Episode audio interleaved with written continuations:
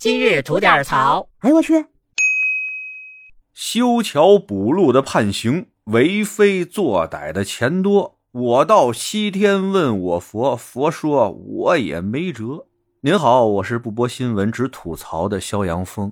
今儿啊，咱就来聊聊这修桥被判刑的事儿。话说呀，在吉林省洮南市有这么俩村儿，但这俩村中间呢，有这么一条河，把这俩村隔开了。河两岸的村民啊，互有一些地在对岸，大家得过去干活去呀。但是啊，中间没有桥，原来呢，只有一个摆渡。那大型的农业机器和车辆想过这河呀，那就得绕道啊，绕三十多公里以外的这么一座大桥才能过这河。那来回可就是七十多公里啊。所以这条河啊，给这俩村的村民造成了很大的出行不便。村民们呢，也多次提过申请，说希望有关部门啊搭这么一座桥，方便村民们出行。但很多年了，这事儿啊都没实现了。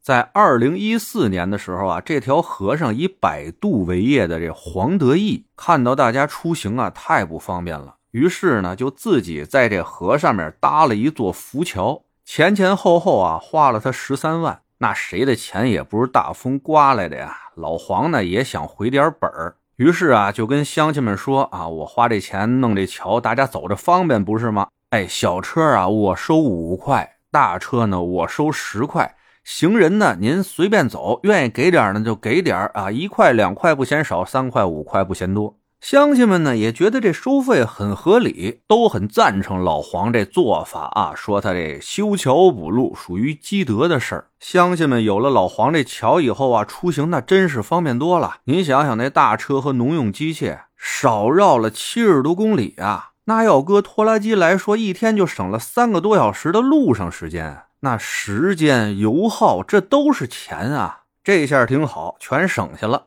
这事儿呢，就如此相安无事的啊，进行了四年多。老黄花那十三万呢，啊，也渐渐的回本了五万多块钱。但到了这二零一八年的十月，出事儿了。洮南市水利局啊，以非法建桥为由，处罚并强制把这老黄的浮桥啊给拆了。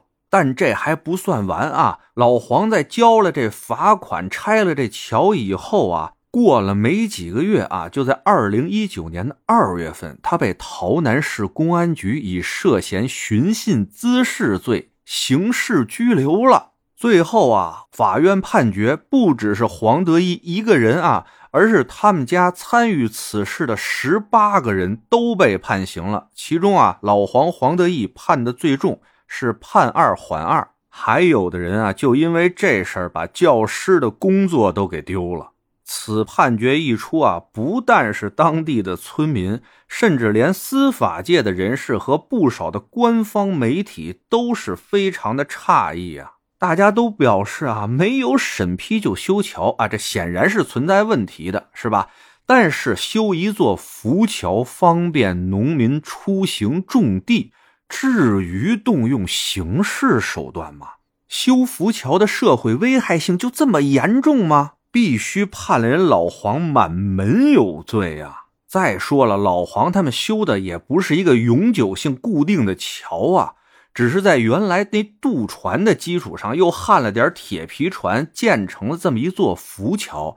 在汛期、冰冻期、干旱期什么的，也都会撤走的呀。对当地的防汛防洪，甚至是生态环境都没有造成什么严重的不可逆的妨害吧？而且有一个血淋淋的事实摆在我们面前啊，就是老黄在没有建这座浮桥之前，有乡亲啊，为了不绕路，已经有二十二人溺死在这条河里了。而在一八年至今拆除了这座浮桥以后，又有十人为了不绕路溺亡在这条河里了。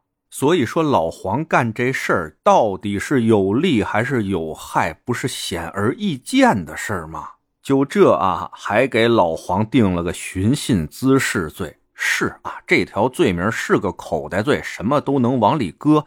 但您得搁对了呀。你们定寻衅滋事的依据是说老黄强拿硬要。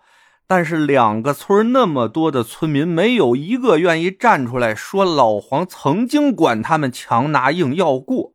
最讽刺的啊，是法院让老黄把收的那些钱退给乡亲们以后啊，乡亲们都觉得，哎，自己拿着这退回来的钱啊，心里边有愧，纷纷又给老黄他们家送回去了。这就是我们淳朴的农民啊，他们心里边有最淳朴的正义，知道什么是对的，什么是错的。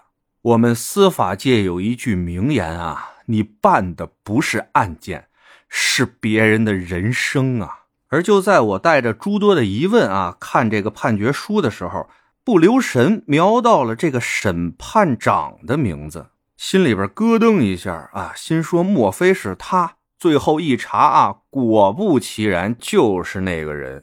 您记住啊，这个审判长身上有大瓜。今儿的节目时长啊，已经超了，实在是不够了。您呐，先点个关注，明天我详细给您说说，能判出这种判决的审判长身上到底有什么事儿，行吧？得嘞，我是每天陪您聊会儿天的肖阳峰。您要是没聊够的话啊，咱那儿还一长节目呢，叫左聊右侃，是讲一些奇闻异事的内容啊，也是相当得劲啊。您抽空过去听听呗。我先谢谢您了，今儿就这，回见了您呐。